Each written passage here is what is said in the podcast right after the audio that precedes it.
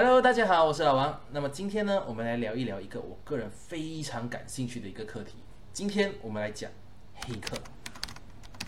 那随着我们这个科技的进步呢，其实我们已经步入了一个网络的时代。那很多人每天都是用网络来通讯，用网络来娱乐、看新闻、交朋友等等。所以其实哦，我们很多的资料都是在网络上面的，就包括你个人的资讯，包括你的一些。呃，信用卡的资料啊，你的银行的资料啊，或者你个人的隐私等等的，其实都在网络上面啊。所以到这边，其实很多人就开始去思考一件事情哦，就是资料放到网络上面去，它到底安不安全？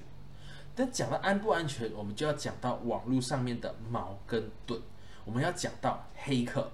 所以在我开始讲黑客之前呢，我们先来讲一讲黑客这个词，它到底是怎么来的。那么“黑客”这个词呢，它起源于上一个世纪的五十年代。那个时候的麻省理工有很多的年轻的天才。那这些年轻的天才，他们有共同想法的人，就组成一个个的俱乐部，里面就包括了最著名的铁路技术俱乐部。那铁路技术俱乐部一开始哦，是为了让这个模型火车让它可以自动运作去设计的。诶，可是之后呢，他们也成为了骇客文化最主要的一个推手。好，那铁路技术俱乐部里面有非常多的名人，其中就包括了约翰麦卡锡。那约翰麦卡锡呢，其实他本身哦，在这个人工智能的领域是非常非常有名的。然后他也得到了一九七一年的图灵奖。图灵奖是什么？图灵奖就是电脑界的诺贝尔奖。所以讲到人工智能的这一个领域哦，其实也是老王非常非常感兴趣的一个话题。那以后有机会，我特别做一期影片跟大家讲一讲人工智能。那么这些天才呢，他们一起集思广益哦，一起做研究、做实验，把自己心中一个个的想法，把他们都给实现。所以久而久之呢，大家就把这些很好玩又有技术含量的这些想法，把他们称之为 hack。那俱乐部里面的精英就自称 Hacker，也就是 Hacker 这个字的来源。那当然，其实这些俱乐部他们也不负众望哦，他们不只是好玩，他们甚至还玩出花样。他们玩出了很多改变世界的东西，比如说 Unix，比如说这个互联网、开源软件等等。那么，一九八三年的时候，美国有一群青少年，他们入侵了这个电脑的系统，所以那个时候的媒体报道了一篇文章，上面写着“小心黑客在行动”。那从那之后，黑客就被大家理解成。电脑的入侵者，那直到现在呢？其实整个社会的普遍观念还是这样的，都是对黑客这个群体的一个误解哦。所以，我们讲到黑客这个群体的时候呢，我们要先去区分一个概念，就是黑客跟骇客，他们本身是不一样的。骇客呢，其实哦，他们是破解者，他们是破坏者，他们喜欢在网络上面专门以突破、以破解一些东西为乐趣。所以有一些呢，只是为了乐趣；有一些人是为了他们的这个私利，或者为了在网络上面搞破坏啊。所以呢，破解以外的这些人就叫做黑客，那专门破解的这些就叫做骇客。那么根据阵营，我们可以把黑客区分成三大阵营哦。第一个是黑帽黑客，再来呢就是灰帽黑客，然后第三个就是我们的白帽黑客。所以呢，讲到这三大阵营，其实老王自己内心第一个浮现的想法就是魔戒三部曲，因为魔戒三部曲里面呢，这个甘道夫哦，他是灰帽甘道夫。然后之后呢，他就变成了白帽甘道夫。那当然，魔戒三部曲里面也有一个是黑袍的啊。这个黑袍的呢，他也是在魔戒里面扮演着一个反派的角色。所以从这边大家就可以了解到，黑帽黑客、白帽黑客其实他们本身的阵营是对立的。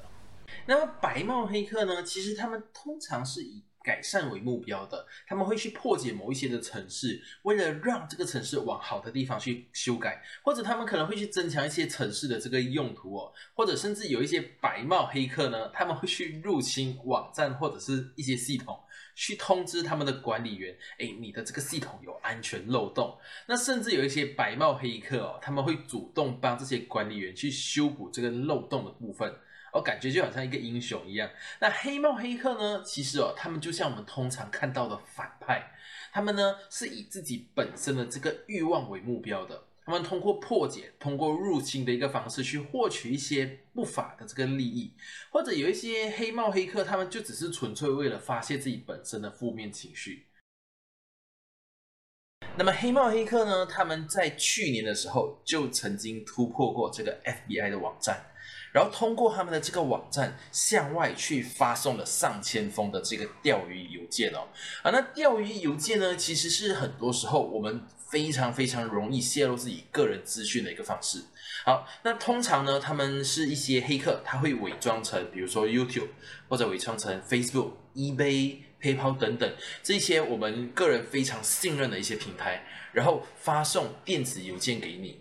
啊，那电子邮件里面呢，就会有一些连接，可能把你连接到另外一个网站去。你如果在这个网站里面去输入了你的个人的资料、个人的资讯的话，你就成功的把你的资讯给泄露出去了。所以这种呢，其实是钓鱼邮件的一个方式。那要避免钓鱼邮件呢，其实很简单，我们就是不要随意的点开一些来路不明或者我个人觉得非常怀疑、不知道能不能够信任的一些电子邮件。黑帽黑客跟白帽黑客，其实他们就像网络上面的矛跟盾一样，没有所谓最强的矛或者最强的盾。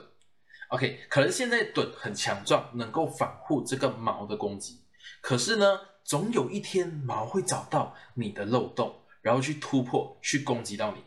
哎，可是它攻击到你之后呢，接下来哦，盾就会找到新的方式去防护这个矛的攻击。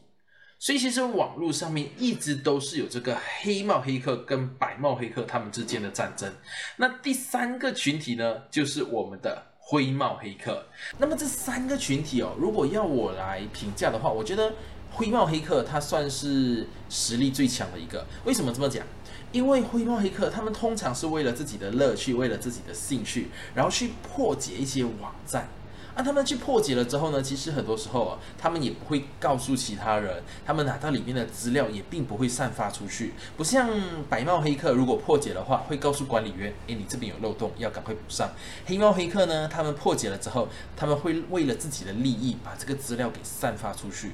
那灰帽黑客呢，其实不一样哦，他们并不会做这两种行为，他们就只是为了自己本身的乐趣，为了自己本身的一个兴趣而去破解了这个网站。啊，所以呢，其实如果他在破解的过程中，哎，被抓到了，而被人找到他是谁的话，他其实就会被定义成黑帽黑客，因为他正在做的一个是破解的行为，一个破坏的行为，他正在攻击这个网站。像前阵子呢，老王就看了一个影片，那是一个交易平台，证券的交易平台，有黑帽黑客出手把里面的钱给盗取了。那盗取之后呢，灰帽黑客同样的出手把这个钱。拿出来，然后退回去给这个交易平台，可是他只退回了百分之八十，剩下的百分之二十呢，他收作自己本身的一个佣金哦。好，那这样的一个行为，如果被发现、被抓到这个人的真实身份是谁的话，你就会看到这世界上又多了一个黑帽黑客。那我前面说到了黑帽黑客、白帽黑客跟灰帽黑客，那这时候呢，应该很多观众头脑里面会开始思考一件事情。就是有没有绿帽黑客？诶，绿帽黑客呢？其实我在这边告诉大家，每一个黑客他们曾经都绿过。为什么这样讲？因为绿帽黑客就是黑客里面的新手。当你成为正式的黑帽黑客、白帽黑客或者灰帽黑客之前呢，其实你是被称之为绿帽黑客，就是新手。所以每一个黑客都曾经绿过。如果你真的被黑客攻击的话，你要怎么做？啊，首先第一点呢，你要断开连接嘛，对吗？啊，断开连接的话，你就需要去断开你的网络，把网络给关掉。那把网络给关掉，有时候还是没有办法避免黑客的攻击。这时候呢，你就要去进行第二步，就是断电。哦，去家里把自己的电闸找出来，然后呢拉下来，把这个电给关掉。啊，那断电能不能够完完全全避免黑客的这个攻击，完完全全避免你的资料外泄？不一定。哦，所以你第三步呢，就是把你的硬盘从电脑给分离出来，保护你个人的一些资料。而可是有时候呢，我们就算做了前面这三步哦，还是不足够的。那黑客呢，他们可能还是能够盗取到我们的个人资讯。那为什么会发生这样的事情？其实这个就要讲到黑客他们本身需要具备的技能。那么黑客他们需要学习怎么样的技能呢？黑客他们需要学习电脑科学，他们需要具备非常高度的这个电脑科学的知识，然后再来呢，他们需要对编辑程式跟设计程式具有高度的理解。那这些都只是基础哦。那他们还需要学习一个叫做社会工程学，就是教大家怎么样去跟别人做朋友。啊，怎么样去得到别人的信任？像我刚刚前面说的这个钓鱼邮件，其实它运用的就是社会工程学的一个概念。哦，他们呢伪装成一些权威机构，比如说 FBI 的权威机构，发邮件给你。那你收到邮件之后，第一个反应是什么？就是哎，为什么 FBI 会发邮件给我？哦，他发邮件给我，那应该是可以信任的。然后你就进去里面填写了你的个人资料，然后就把你的个人资料给外泄了。好，所以其实呢，这个就是先得到你的信任，然后呢，再得到你的资讯，这个就是社会工程学他们本身的一个运用。那么在下一期的影片呢，我将会跟大家分享一些世界上非常顶级的黑客他们的一些故事。